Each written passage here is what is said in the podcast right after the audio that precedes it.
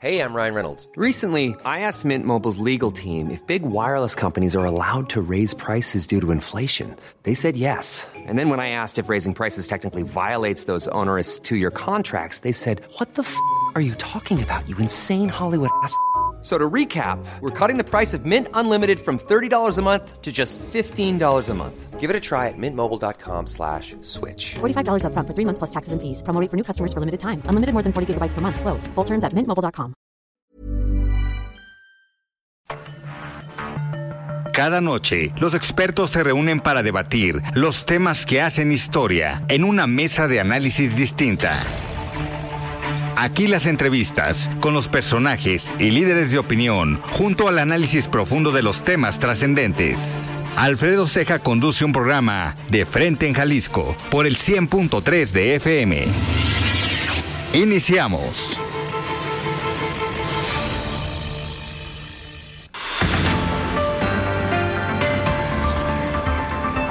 Hola, ¿qué tal? Muy buenas noches. Bienvenidos a una emisión más de De Frente en Jalisco, aquí en Heraldo Radio Jalisco. Hoy lunes 17 de julio Quiero agradecer, como todos los días, en los controles técnicos a Antonio Luna, en la producción y redacción de este espacio a Ricardo Gómez y recordarles nuestro número de WhatsApp para que se comuniquen con nosotros, el 3330 1779 66. El día de hoy vamos a tener esta mesa de los lunes de dirigentes de partidos. Hoy nos acompañará Laura Aro, ella es presidenta del Partido Revolucionario Institucional aquí en Jalisco y también nos acompañará la vicepresidenta del partido Hagamos, Valeria Ávila. Como cada lunes, vamos a escuchar el comentario de Rafael Santana Villegas, director de la Escuela de Comunicación de la Universidad Panamericana Campus Guadalajara, y también escucharemos el comentario de Salvador Romero, comisionado presidente del Instituto de Transparencia, Información Pública y Protección de Datos Personales del Estado de Jalisco.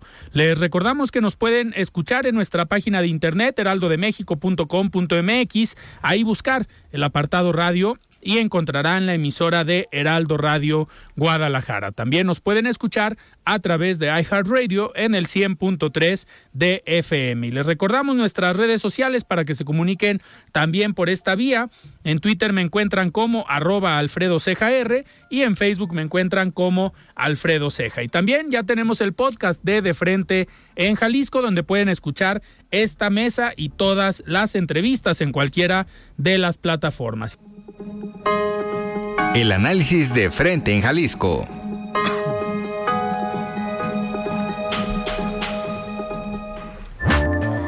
Muy bien, son las 7 de la noche con 6 minutos y arrancamos esta mesa de dirigentes de partidos y me da muchísimo gusto recibir aquí en cabina a Laura Aro, dirigente o presidenta del Partido Revolucionario Institucional. Estimada Laura, ¿cómo estás? Buenas noches. Con el gusto de saludarte, Alfredo, a ti y a todas las personas que nos escuchan y contenta de compartir micrófono con mi amiga Valeria. Y me da muchísimo gusto recibir también aquí en cabina a Valeria Ávila, vicepresidenta del partido Hagamos. Valeria, ¿cómo estás? Buenas Muy bien, muchas gracias Alfredo, gracias Laura por este invitación y pues aquí listas, listas para platicar. Oigan, pues a ver, hay muchos temas de los cuales eh, platicar.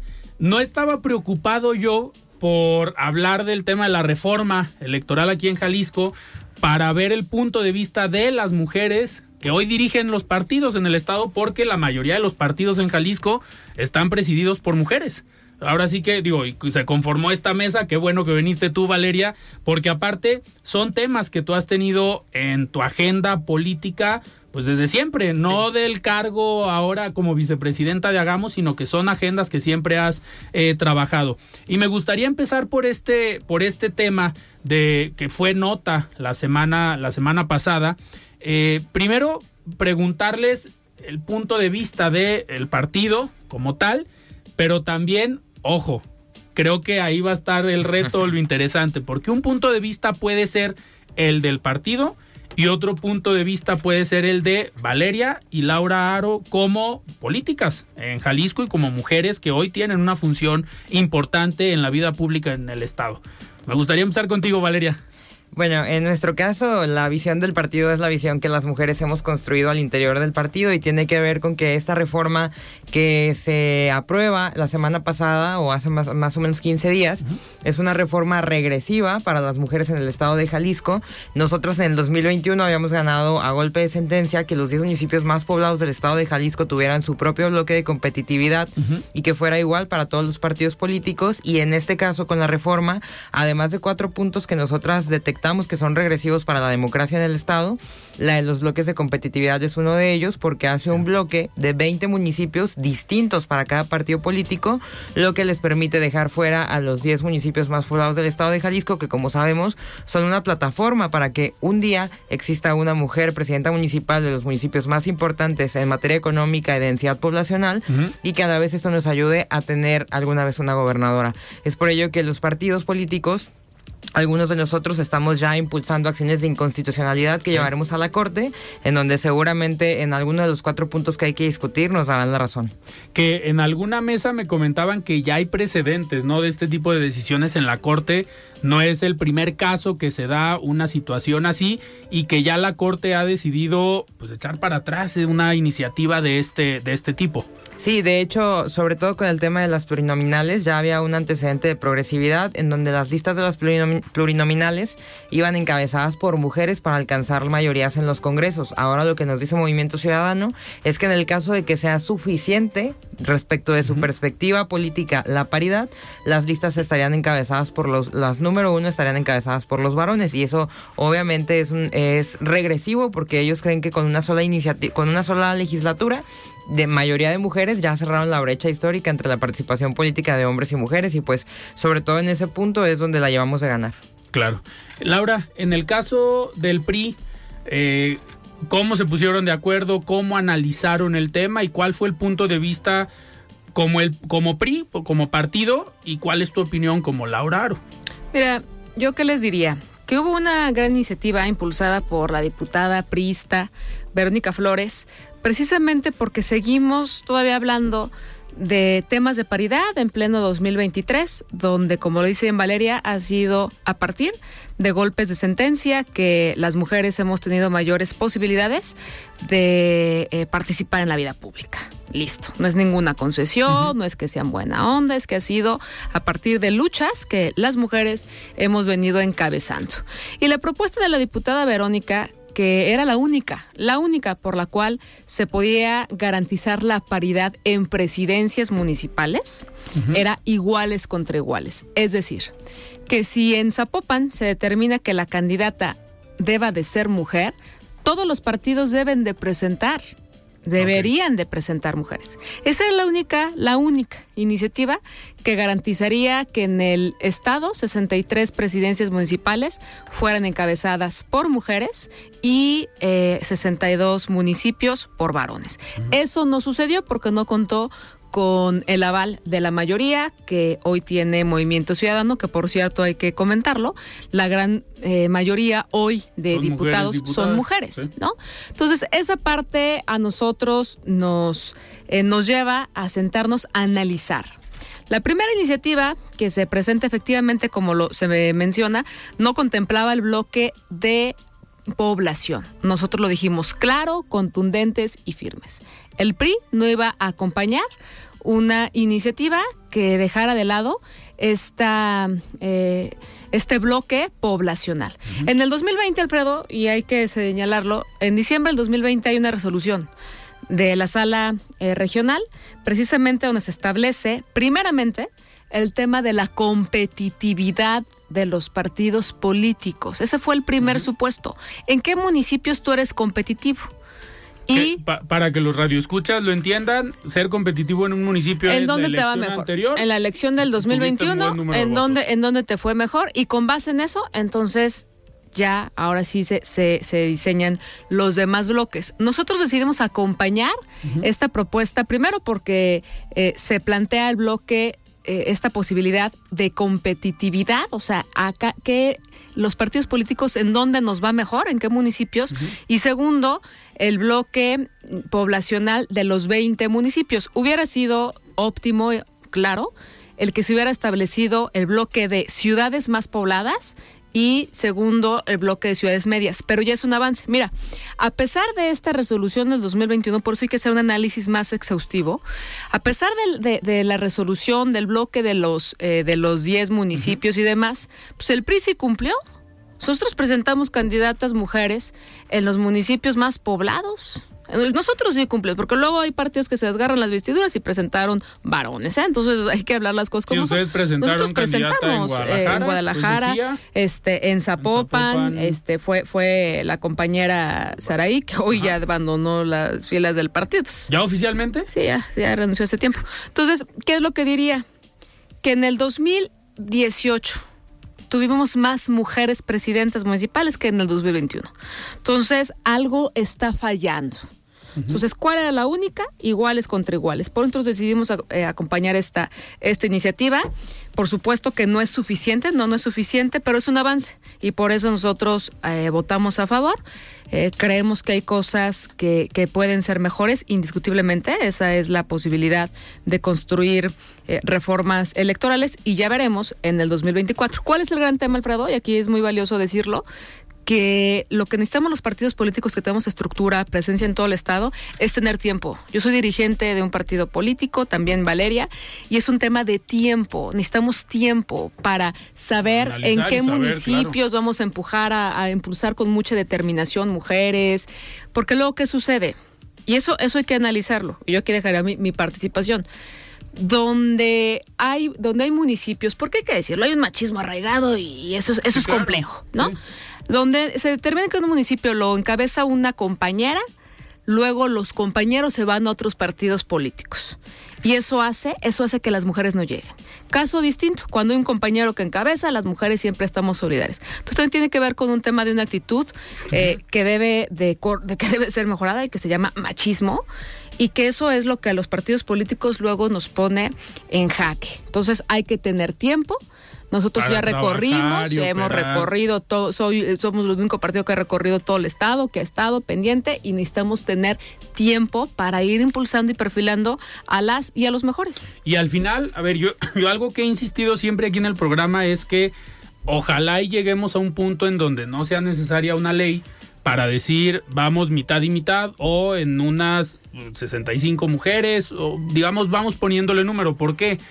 Porque, ¿qué pasaría en el escenario donde el PRI o hagamos, digan, oigan, de los 125 municipios, de los más poblados, que este bloque de 20, pues yo tengo 20 perfiles mujeres que pues los hombres se quedaron una cuadra atrás y yo quiero poner a estas 20 mujeres a encabezar estas eh, planillas. El escenario ideal sería ese donde no fuera necesaria una ley porque imagínense que en el punto donde digan mitad y mitad y el PRI o hagamos tengan más perfiles mujeres, pues van a tener que bajar a 5 o 10 mujeres y decir, pues aquí tenemos que poner hombre por un número, por una cuota. Ese sería el escenario Pero ideal, siempre ¿no? tiene que ser a partir de, de- de la legislación. Hubo una reforma constitucional impulsada por gobierno priista eh, a nivel federal que a nivel constitucional se establece la paridad. Yo lo digo, desafortunadamente, eh, o afortuna, más bien afortunadamente tuvo que ser así, porque de lo contrario, pues eh, no hubiera sucedido. a ver, yo espacios. competí el distrito más difícil del país para el PRI. Hoy, difícilmente, eso sucedería porque históricamente, lastimosamente, a las mujeres siempre se nos mandaba a territorios complejos. Para los partidos políticos siempre se decía, ¿no? Que eso nos mandaba a perder. Hoy hemos avanzado, pero ha tenido que ver, ha tenido que ser a partir de golpes de sentencia y de legislación. Y Valeria, ¿qué esperan ustedes como partido? Eh, obviamente se impugna esta eh, decisión. Si se le, si se echa para atrás eh, esta iniciativa o esta reforma, ¿volveríamos al escenario del 2021 o con los lineamientos que dicte el Instituto Electoral? Mira, como dice Laura, en este momento eh, tenemos menos presidentas municipales que en el 2018, pero eso no quería decir que teníamos que tener menos de lo del 2021. Si en el 2021 Claro. no fue efectiva la fórmula, entonces teníamos que ir por más. Teníamos que fraccionar los 10 municipios más poblados en 3 y 2 y 3 y 2 para obligar un poco a que fuera de iguales. Pero ahora este bloque que se abre de 20, sí, definitivamente pone en un escenario de desventaja a las mujeres. Es por eso que la iniciativa es muy engañosa respecto del escenario para cada partido y obviamente regresiva. Ahora lo que va a pasar es que nos vamos a ir a la corte sobre cuatro puntos que tiene, en los que vamos a insistir.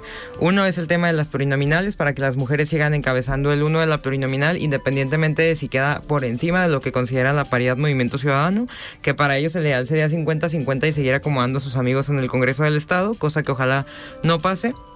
Vamos por el tema de las gobernaturas, eh, porque los jue- es diferente el tema local que el nacional para Así los es. partidos políticos. A nosotros, como hagamos Jalisco, se nos obligaría a poner un género y otro dependiendo de cada elección. Es decir, e iramos alternando. Si en el 2024 nos toca que nuestro candidato o candidata sea, por ejemplo, mujer, entonces en el 2030 tendría que ser hombre. Y eso sería lo ideal para cada partido, porque entonces te da, te obliga a estar alternando a los géneros. Pero para los partidos políticos con registro nacional es distinta la regla, porque puede que Movimiento Ciudadano ponga siempre mujer en Nuevo León, pero a Jalisco lo haga permanecer con hombre. Entonces también nos necesitamos que se mantenga con reglas iguales para todos. Si este año va a ser candidato el de Movimiento Ciudadano, entonces en el 2030 que sea candidata.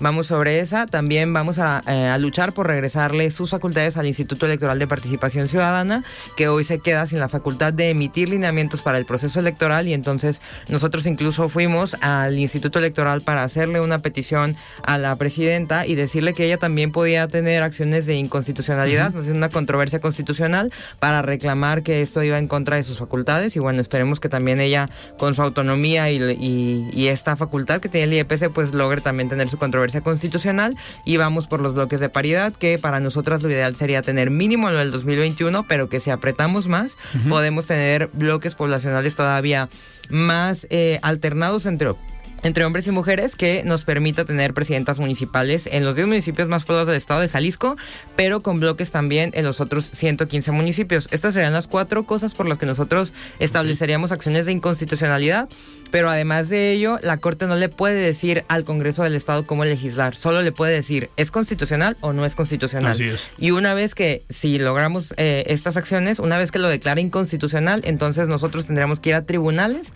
para que le indique al, al- al legislativo cómo, se tiene que hacer los bloques de paridad. que no sería la primera vez. No Digo, ya ha pasado ya que le corrigen la plana tanto en Cámara de Diputados, la Suprema Corte, como aquí en el Congreso del Estado, los tribunales eh, federales. Oigan, antes de irnos a un corte, ya se nos fue el primer bloque, vamos a escuchar el comentario de Salvador Romero, comisionado presidente del Instituto de Transparencia, Información Pública y Protección de Datos Personales. Estimado Salvador, ¿cómo estás? Buenas noches. La voz de los expertos.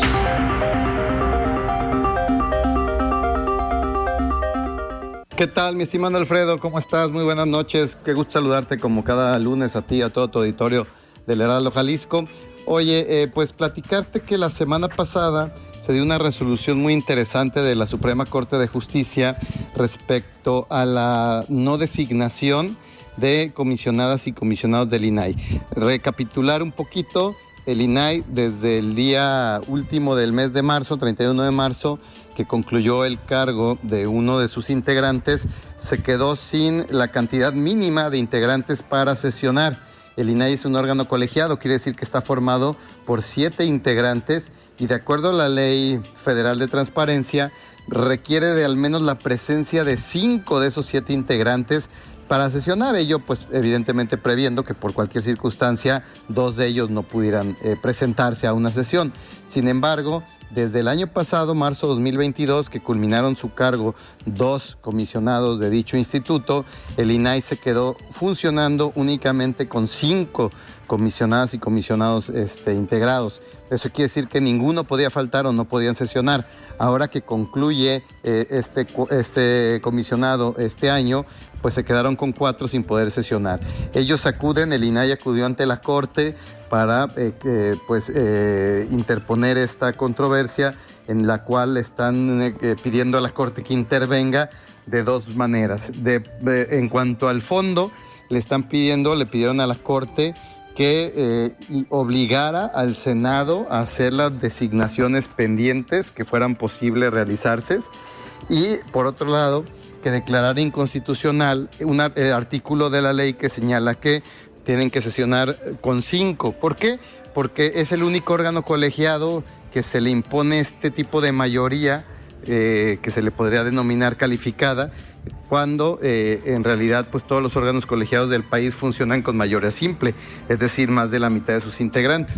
Entonces están pidiendo que se declare inconstitucional este artículo para que puedan seguir funcionando con cuatro integrantes de manera inmediata y además pues que, la, que, que se le ordene al Senado hacer las designaciones. Pues afortunadamente la Corte, a pesar de que la ministra ponente, eh, la ministra Loreta Ortiz había les propuso a sus compañeros el desechar esta, esta demanda, argumentando que el Senado no tenía eh, incumplimiento alguno, que el Senado pues había hecho lo que estaba en sus manos, pero que pues no están obligados a ponerse de acuerdo en estas designaciones y que por lo tanto se debía desestimar esta controversia del INAI.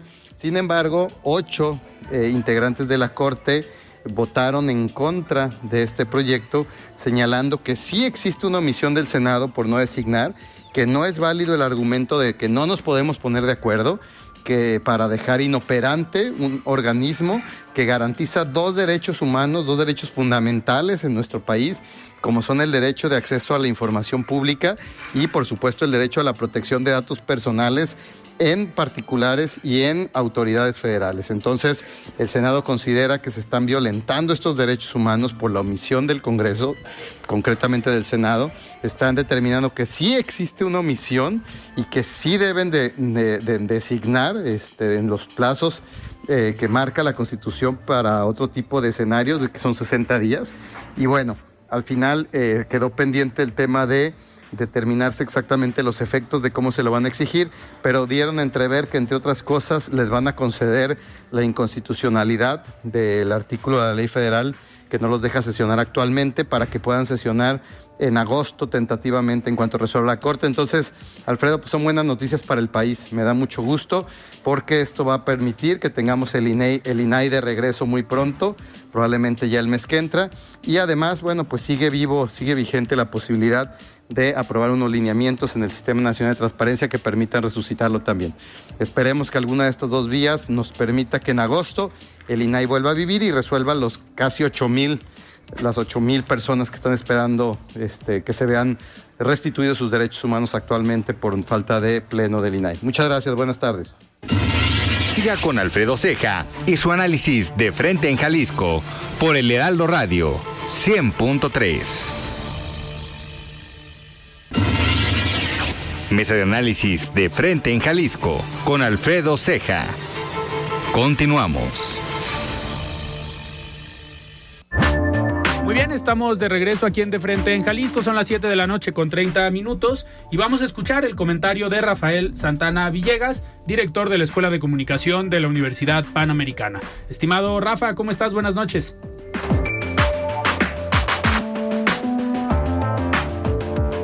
¿Qué tal Alfredo? Te saludo con mucho gusto, esperando que tú y quienes nos escuchan esta tarde se encuentren muy bien y hayan tenido un excelente inicio de semana. En ocasiones anteriores, Alfredo, hemos platicado cómo los avances tecnológicos aplicados a los medios de comunicación, así como la pandemia que vivimos recientemente en nuestro planeta, han modificado la manera tradicional en que muchas profesiones se desarrollaban. Estos factores han dado origen a la aparición de lo que se conoce como nómadas digitales, tema del que precisamente les quiero hablar el día de hoy. Los nómadas digitales son personas que trabajan de manera remota utilizando herramientas digitales y tecnológicas para realizar sus tareas desde cualquier lugar del mundo. Por lo general, estos trabajadores no cuentan con una ubicación fija y se mueven de un lugar a otro pudiendo realizar sus labores desde cualquier parte del mundo según las necesidades personales o profesionales que tengan. Es una realidad que este estilo de vida se ha incrementado y se ha tornado muy popular debido a las facilidades de acceso y las capacidades tecnológicas que se pueden encontrar en prácticamente todas las partes, lo cual permite que las personas puedan desarrollar su labor profesional con una simple conexión a Internet y una computadora. Otro aspecto para destacar es que gracias a las redes sociales y al creciente desarrollo de comunidades digitales, los nómadas se pueden conectar y colaborar con otros trabajadores remotos del mundo, haciendo más fuerte el trabajo colaborativo aun cuando las personas jamás lleguen a conocerse físicamente. España y Estados Unidos son los países que han tomado la delantera en este tema debido a la creciente disponibilidad de opciones de trabajo remoto y a la calidad de vida que ofrecen, especialmente en ciudades cuyos climas y culturas atraen a las personas que buscan un estilo de vida más relajado. En Latinoamérica ya se empieza a observar este fenómeno puesto que varios países han mejorado sus infraestructuras digitales, además de que la diversidad cultural de la región hace atractivo el movimiento de personas que buscan entornos adecuados para establecer una actividad profesional. Sin embargo, esta situación no se presenta únicamente en los profesionales independientes, pues muchas empresas son las que están impulsando a sus trabajadores a entrar al esquema, promoviendo un trabajo por objetivos que resulte igualmente productivo, pero que les ahorre el tener que pagar costos fijos como rentas y servicios básicos.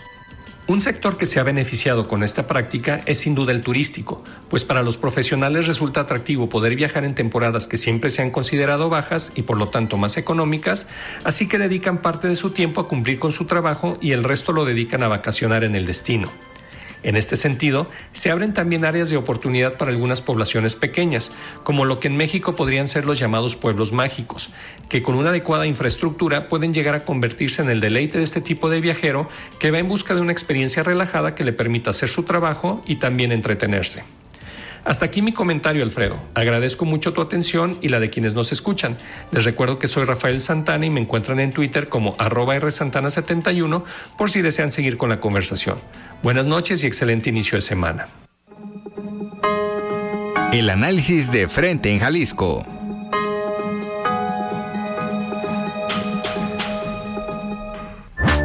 Muchísimas gracias Rafa por este comentario y continuamos en esta mesa de dirigentes de partidos. Nos acompaña Laura Aro, presidenta del PRI Jalisco y Valeria Ávila, vicepresidenta de Hagamos. Laura, pasando a otros temas, a ver, yo te tengo que preguntar el día de hoy, toda esta, eh, pues todo este revuelo, no habíamos platicado desde hace algunas semanas y pues llevamos tres semanas, cuatro semanas donde por primera vez en el sexenio le están marcando la agenda al presidente de la República.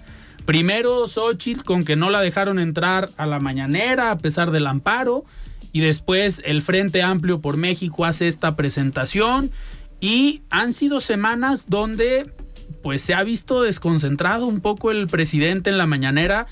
Un día sí y otro también habla de Xochitl Galvez y habla del Frente Amplio y todas las corcholatas que hemos tenido la oportunidad de platicar con algunas aquí en De Frente en Jalisco, es el mismo mensaje y es contra Xochitl, lo que representa, quiénes están detrás de ella, personajes ligados al PRI, personajes ligados al PAN, pero hablando ahorita del tema de género, ya el INE delimitó algunos eh, lineamientos o alguna postura en cuanto a presidente no puede estar hablando ni del proceso electoral ni de Xochitl Galvez.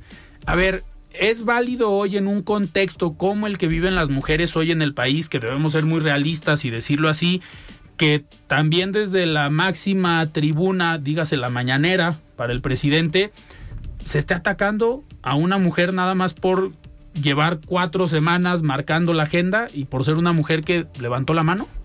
Mira, es una costumbre, es el sello de la casa del presidente de la República, es el sello de la casa de Morena y de sus aliados violentar a las mujeres. Nos ponen vallas, ¿no? Ponen barreras, retiran todos los apoyos, los programas eh, enfocados precisamente para las mujeres que enfrentaban algún tipo de violencia.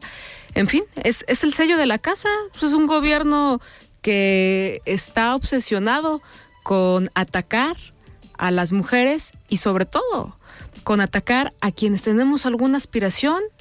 Pues al presidente le molesta que una mujer como Xochitl o como cualquier otra mujer de este país se supere. El presidente detesta a las personas que tenemos una actitud de cumplir la ley, de hacer valer nuestros derechos, de tener algún tipo de aspiración. Pues lo han dicho, los aspiracionistas nos pusieron en, la bolsa. ¿no? Nos pusieron en la bolsa que es una aspiración de ser mejor, que le vaya mejor a nuestras familias. Nos pusieron en la bolsa de los conservadores fifis. Eso esa es la especialidad del presidente de la República. Polarizar. Entre buenos, malos, fifís, pobres. Esa es la especialidad. Es experto, experto en hablar de todo, menos de lo que debe de hablar. Yo jamás jamás lo escuchamos hablar de los temas de inseguridad, de la peor crisis de violencia que, que, hemos enfrentado las y los mexicanos. De eso no quiere hablar.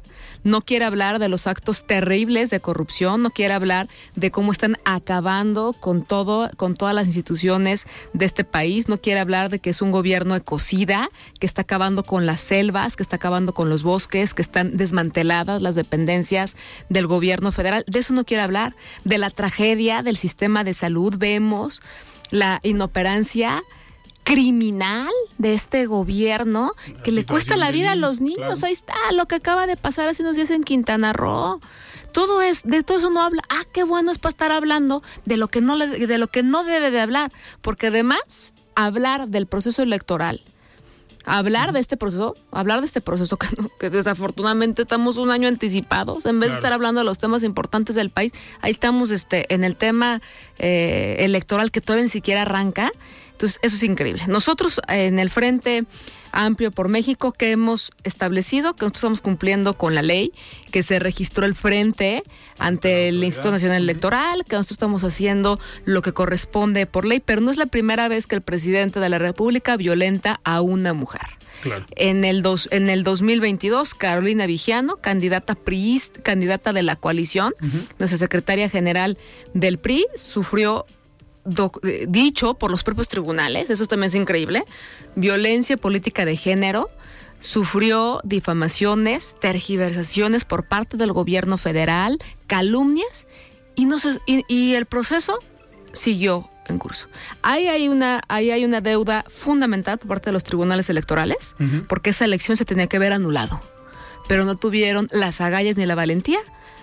La Procuración eh, de Justicia Electoral para hacerse valer la impartición de justicia. Entonces, ahí qué es lo que lo que debemos de tener muy presente, que hay que, hay que exigirle al presidente que habla de los temas importantes del país, los temas del proceso que estamos llevando los partidos políticos de la mano con la sociedad civil en este frente amplio que a diferencia de las corcholatitas de Morena es que aquí se habrá una participación abierta a la sociedad, que aquí sí hay reglas claras, que aquí eh, no se restringe absolutamente a nadie, etcétera, etcétera, todo esto, pero eso es, eso es un tema de, de, de los partidos eh, políticos y de la sociedad civil en este caso, no debe ser un tema del interés del presidente de la República.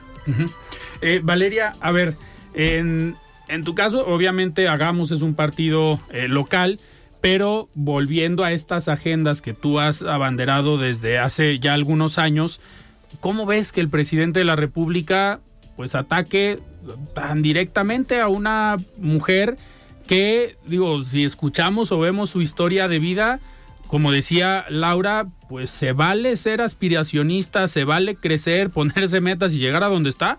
Pues claro que sí. Eh, ¿Cómo ves que se den este tipo de ataques?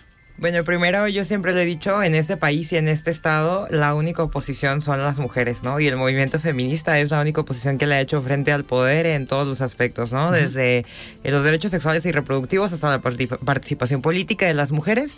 Hemos sido las mujeres quienes le hacemos frente al poder y con todo lo que ello implica, ¿no? Porque las mujeres sufrimos mucha más violencia en los procesos electorales. Uh -huh. El 2021 fue uno de los procesos más violentos que tuvimos las mujeres al participar ampliamente en procesos paritarios.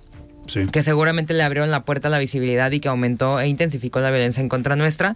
Y esto es un hecho que hemos visto repetido incluso con la ministra Norma Piña, ¿no? Uh -huh. O sea, hay mujeres que desde el poder han sido atacadas claro. y es muy grave cuando desde, pues sí, desde la máxima tribuna se te acusa de estas formas, pues también te pone en el ojo público de otras maneras y te expone a otras eh, a otros incidentes que se puedan ir presentando. Por ejemplo, lo que decíamos de cuando la ministra fue eh, agredida, ¿no? De forma simbólica, uh -huh. quemando una piñata y demás, y que decían, bueno, esto se hacía ya antes, ¿no? Con algunos otros candidatos o algunos otros personajes de, de la vida política del país, pero no es lo mismo. No es lo mismo exponer a una mujer en un país feminicida a este tipo de acciones claro. o en un país machista que ejerce violencia contra las mujeres. No es lo mismo exponer a una mujer de esa forma que exponer a lo mejor a personajes que históricamente han sido señalados. Y lo mismo con Xochitl, ¿no? Lo mismo con esta eh, precandidata o candidata en ese momento porque las ponemos en una palestra que las expone a la violencia simbólica, a la violencia física, a la violencia en los mítines. Entonces, definitivamente eh, nosotros como partido político local siempre lo hemos dicho, no debemos de señalar a las mujeres de esta forma, no debemos de exponerla y la verdad es que nos da gusto que a pesar de los cambios que hubo en el INE, ¿no? Que se temía que no Sí. se volviera un referee electoral tan te- tan férreo como lo había sido anteriormente, pues que siga habiendo estas limitantes y estos lineamientos que, la- que protejan a las candidatas, porque esto no es solo por Xochitl, es por todas las mujeres que vamos a participar en los procesos electorales y pues te lo digo, las mujeres somos la única oposición en este país y en este estado. Pues y vamos a seguir obviamente atentos a este tema porque lamentablemente pareciera que no se va a acabar, que va a seguir esta dinámica, que va a seguir esta forma de operar desde la presidencia de la República. Ustedes, Laura, como diputadas federales, también ya lo vivieron por parte de, de otra mujer, de Laida. Sansores, de la Por gobernadora de Campeche. ya, este, ya está, ¿no? O sea, está ya en el catálogo de personas violentadoras y no podrá tener ninguna otra participación eh, pública, ¿no? Claro. Porque es una violentadora. Oigan, hablando de violencia, otro tema en los cuales tanto el PRI como Hagamos han sido muy puntuales en manifestarse en contra de la situación de la violencia que se vive tanto a nivel nacional como a nivel local. Eh, la semana pasada se vivieron hechos, pues que lo dijo el mismo gobernador, algo que no había pasado en Jalisco, un tipo de acontecimientos donde lamentablemente pierden la vida elementos de la Fiscalía, de la Policía Municipal de Tlajomulco y también pues heridos, personas civiles que iban pasando por el, por el lugar. En este, en este sentido, mucho se ha hablado de la necesidad de la coordinación entre los tres niveles de gobierno.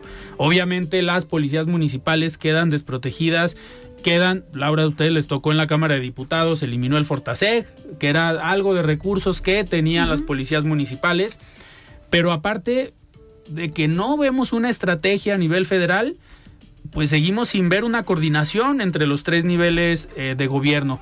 ¿Cuál sería la postura o el punto de vista del PRI ante esto que sucedió la semana pasada?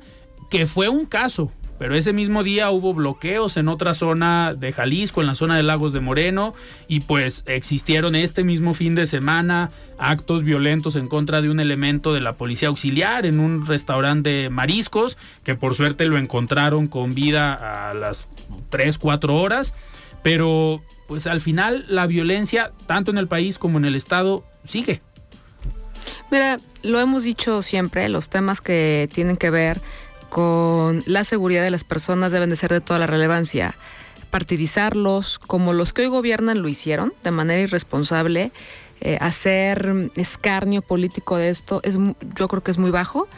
Y nosotros siempre, siempre, siempre el, el PRI ha acompañado la, la estrategia de seguridad que cada gobierno ha planteado. Porque hay una realidad, la responsabilidad de mantener el orden, la paz y de brindarnos seguridad a las personas son los gobiernos. Si no pueden con eso, entonces estamos perdidos. Esa es la razón de ser de un gobierno. Esa es la razón de ser de un gobierno. Y, a, a los hechos nos remitimos. Acompañamos la creación. El PRI acompaña la creación De la Guardia de la Guardia Nacional. Nacional. Hoy vemos que el gobierno no ha sabido qué, qué hacer con claridad y con puntualidad en este tema. Eh, votamos en contra de esta iniciativa que buscaba eh, militarizar el mando de la Guardia Nacional. Acompañamos, porque fue una iniciativa de una compañera priista, el ampliar el plazo de las Fuerzas Armadas en el territorio nacional. No hay de otra nos guste o no nos guste, no hay de otra. Quienes hemos recorrido los municipios, quienes hemos estado acompañando a nuestros alcaldes, que por cierto, qué mal están pasando y qué mal están pasando muchos municipios que no cuentan ni siquiera con un elemento de seguridad pública, no tienen condiciones. Entonces, este, este caso no es la excepción. ¿Qué podemos decir? Nuestra solidaridad eh, con las, los familiares, eh, con las familias de las eh, personas que han padecido, que padecieron estos terribles atentados, que perdieron la vida, pero también con todas aquellas víctimas de las violencias que hoy parece que, na- que no, se, no, las quiere- no, no, no qui- no- no quieren escucharlas por parte eh, de- del gobierno. Y es una realidad.